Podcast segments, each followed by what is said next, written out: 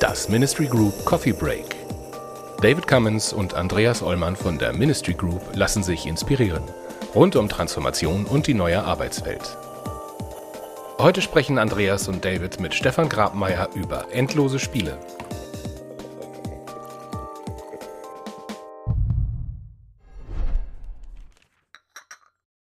Hallo Stefan. Hallo, schönen guten Morgen, grüß euch. Schön, dass du mit uns einen Kaffee trinkst hier. Das ja, ist doch, gerne. Äh, ich, ganz ich wunderbar. Espresso mit euch, ja? Von daher mm. einen kleinen Kaffee. Okay, dann müssen wir heute ja richtig schnell sein, um den, den ja. Espresso dann auszunutzen.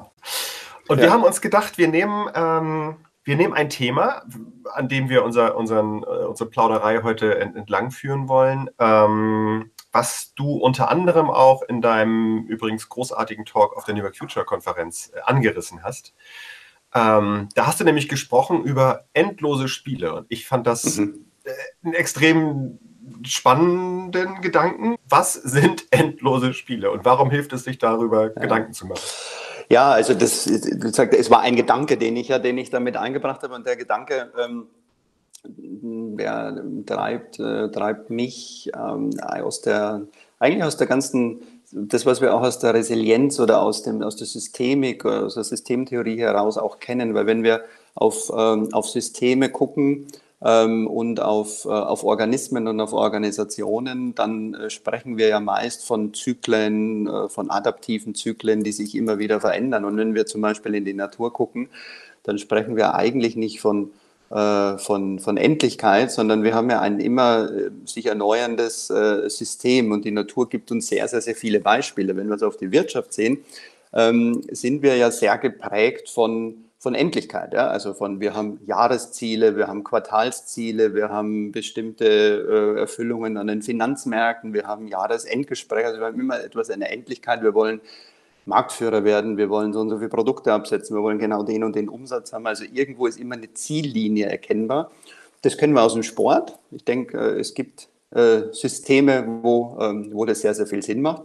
Aber ähm, oder wenn wir äh, über, über Sieger oder Konkurrenzkampf sprechen, dann glaube ich, ist Sport ein gutes, aber haben wir es in anderen Situationen? Also in unserer Beziehung, gibt es da einen Beziehungssieger? Ja? Also gewinnt da irgendjemand? Ja? Ähm, in der Wirtschaft haben wir das. Ähm, und ich glaube, das führt uns einfach zu, zu, zu einem anderen Denken. Und ähm, was mich da sehr geprägt hat, also ein Beispiel, ähm, ich hatte an der Schule meiner Kinder ähm, eine Baumakademie gemacht mit Plan for the Planet. Und ähm, dort lernen Kinder, also man kann mit 80 Kindern teilnehmen und die Kinder lernen eben etwas über das ganze Thema Natur, Klimawandel, CO2 und wie das mit den Bäumen zusammenhängt. Und das hat einen Theorieteil und es hat einen Praxisteil, nämlich wir sind raus in den Wald und haben Bäume gepflanzt. Wir haben so rund 800 Bäume mit, mit, äh, mit 80 Kindern gepflanzt. Und was uns der Förster gelehrt hat, ganz zu Beginn, wo er uns so eingewiesen hat, hat er gesagt, einen Baum, einen Wald, den pflanzt du nie für dich, den pflanzt du auch nie für deine Kinder, sondern den pflanzt du immer für deine Enkelkinder. Also dieses Generationendenken, und das ist das, was ich mit, mit, mit äh, endlosen Spielen meine. Ähm, und jetzt bringe ich noch ein Beispiel aus der Wirtschaft. Amazon und äh, Jeff Bezos hat das ebenfalls mal seit, ich glaube, so seit ein, eineinhalb Jahren äh, spricht er sehr häufig davon. Mein Ziel ist, Amazon so lange wie möglich im Spiel zu halten. Ja? Und um das geht es. Das ist mit endlichen und unendlichen Spielen gemeint. Bei, bei endlich endlichen Spielen gibt es Gewinner. Das heißt dann, es gibt bei unendlichen Spielen gibt es keinen Gewinner, also geht gar nicht um Gewinn, sondern um.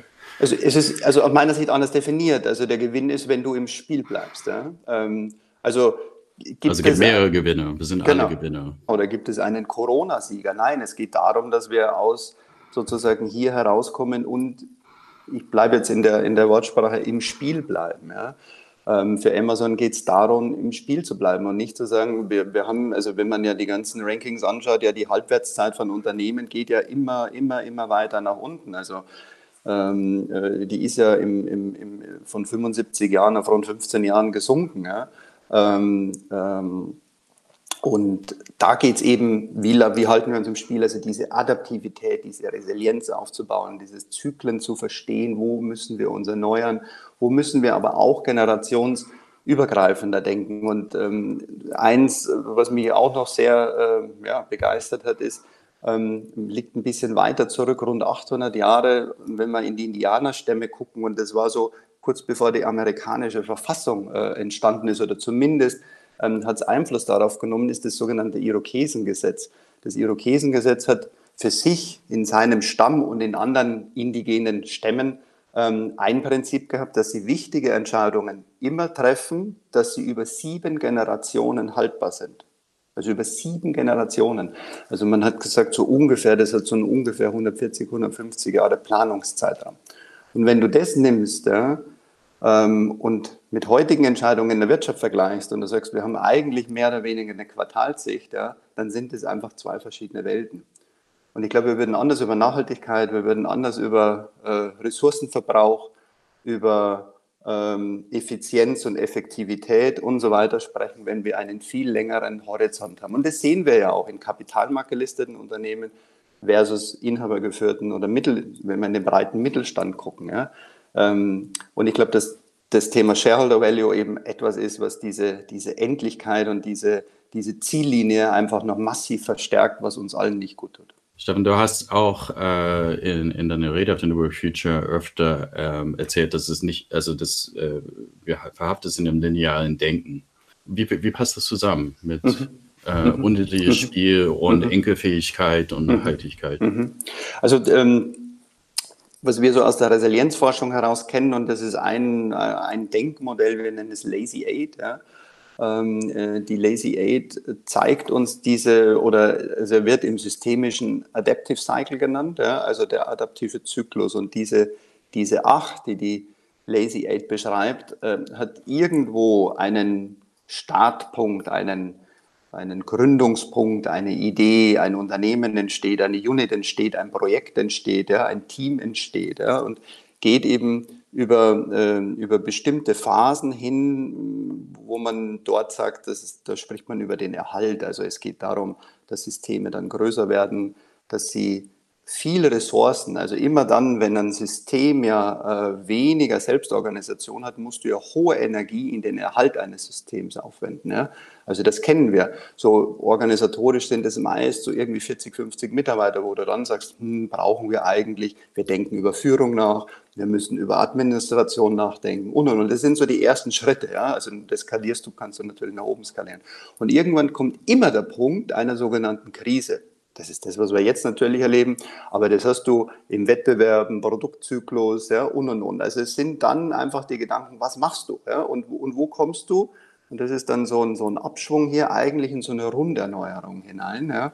Und da ist immer die, die Frage, geht deine Energie in den Erhalt eines Systems? Also wendest du noch mehr auf, wirst du noch härter, bist du noch kosteneffizienter, um quasi die Ressourcen in das bestehende System zu bringen? Oder kommst du wieder quasi in einen neuen Aufschwung, also in einen adaptiven Cycle und hast sowas wie eine Erneuerung? Und wenn man dieses Prinzip, das ist jetzt nur ganz einfach erklärt, ja, aber wenn man dieses Prinzip durchgeht, und das ist eben dieser adaptive Zyklus ähm, und eben Resilienz, also das macht Systeme einfach resilient, wenn sie sich immer wieder auch in einer Erneuerung äh, sehen. Und diese Systeme kannst du auf jedes Unternehmen äh, eigentlich auch anwenden. Also wir tun das sehr viel äh, in unseren Projekten, ähm, auch von den Typologien, wo sind Menschen, wo haben Menschen ihre Stärken, ja, also quasi in welchem Zyklus sind sie denn, sind sie denn stark und äh, fühlen sie sich wohl. Ähm, also damit kann man sehr, sehr gut, glaube ich, arbeiten. Ja. Du hast dich ja, also du redest ja nicht einfach nur, weil du dich das interessiert über, über solche Themen, sondern weil du eine ganz, ganz lange äh, Erfahrung auch in ganz klassischen Organisationen und ganz klassischen Beratungskontexten und sowas hat, hast. Und dich dann aber irgendwann ja entschieden hast, du möchtest ähm, ein Buch schreiben, in dem du diese ganzen Themen zusammenfasst und das ist genannt äh, Kopföffner für besseres Wirtschaften. Mhm. Ähm, und im Prinzip reden wir ja gerade darüber, ne? also über, über Ansätze, wie wir grundsätzlich in dem kapitalistischen System ähm, Nachhaltigkeit reinbauen können, um die großen Themen die wir in der Welt haben, da mit abbilden zu können? Ja, also ähm, das Buch war, ähm, ich habe es ungefähr im, im, Sommer letzten Jahres ja geschrieben. Es kam dann im November, äh, Ende äh, letzten Jahres raus. Und ähm, ich habe mir viel Gedanken gemacht. Und ich bin ja auch geprägt von der New Work-Szene, von den Themen, die dort drin sind und und und. Und ich war ja ähm, teilweise, äh, ich glaube, ihr, ihr, kennt es und könnt es ja nachvollziehen, weil ihr mit Pioniere äh, von, von New Work-Formaten seid und ihr Menschen und, und Denker zusammenbringt. Ähm, aber manchmal sehr, sehr enttäuscht, weil ich glaube, dass die Menschen, äh, in, in, die sich mit New Work beschäftigen, alle ein, ein, ein anderes Mindset haben, Dinge verändern wollen, Dinge, äh, sage jetzt immer auch neu denken im System Arbeit. Aber manchmal äh, habe ich festgestellt, ist es ein bisschen mehr Selbstbeweihräucherung. Ja? Auf jeder Konferenz hast du irgendwie die gleichen Themen und es geht nur darum, bist du eigentlich noch cooler mit dem, was du eigentlich tust. Aber wo ist deine Wirkung? Ja? Mir ging es um das Thema Wirkung.